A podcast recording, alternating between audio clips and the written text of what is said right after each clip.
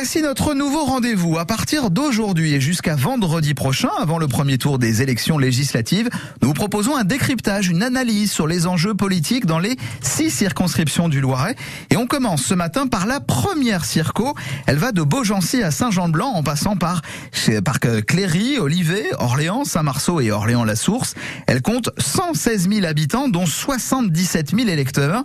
Et pour ce premier tour, Patricia Pourrez, il y a huit candidats en lice, dont la députée sortante qui remet son mandat en jeu oui, Stéphanie Rist, candidate de la majorité présidentielle sous l'étiquette Ensemble. Il y a cinq ans, cette médecin du CHRO qui démarrait en politique avait été la mieux élue des trois députés macronistes du Loiret.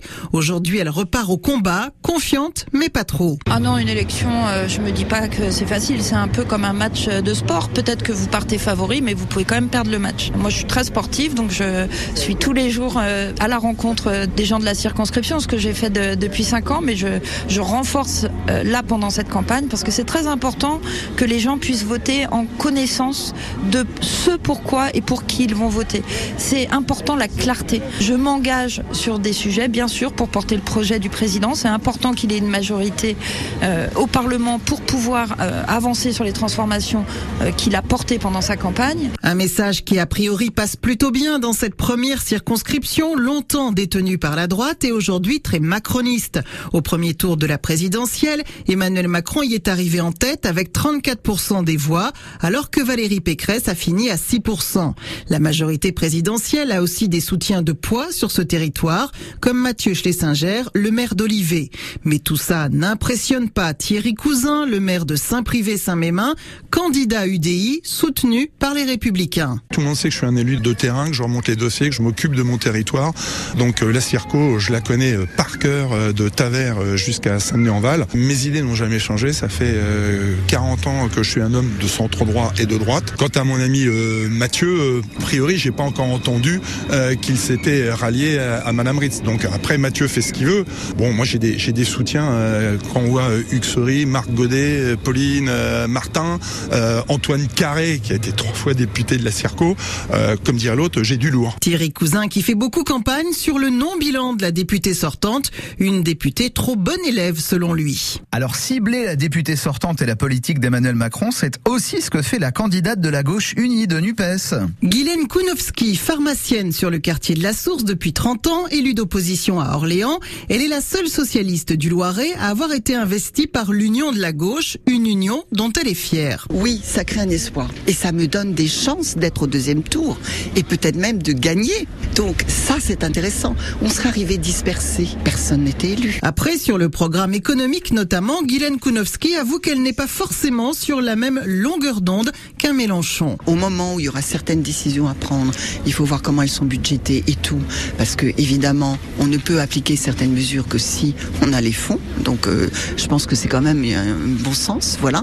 Moi, j'ai quand même une vision socialiste des choses, quand même. Donc, Monsieur Mélenchon, vous le connaissez, annonce plein de choses sans forcément concerter les gens qui sont avec lui.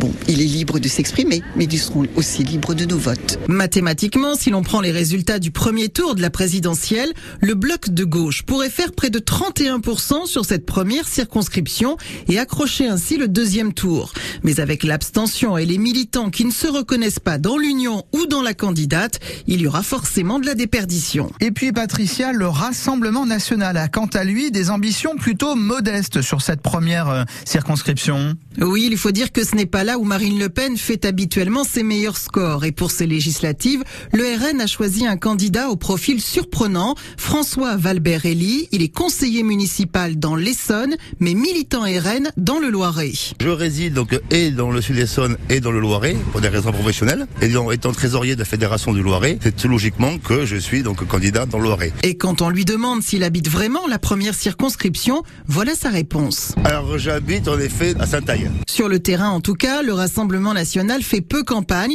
et il n'a qu'un thème principal à mettre en avant. C'est le pouvoir d'achat des Français. Et on voit très bien que bah, depuis que Emmanuel Macron a été élu, rien n'a changé. L'essence est toujours plus chère et ça on veut dire stop, justement en, en instaurant une TVA 5,5 sur toutes les énergies. À l'extrême droite toujours, Reconquête présente une retraitée de Villorceau, Patricia Lequen. Elle était encore il y a un an candidate au départemental avec le RN.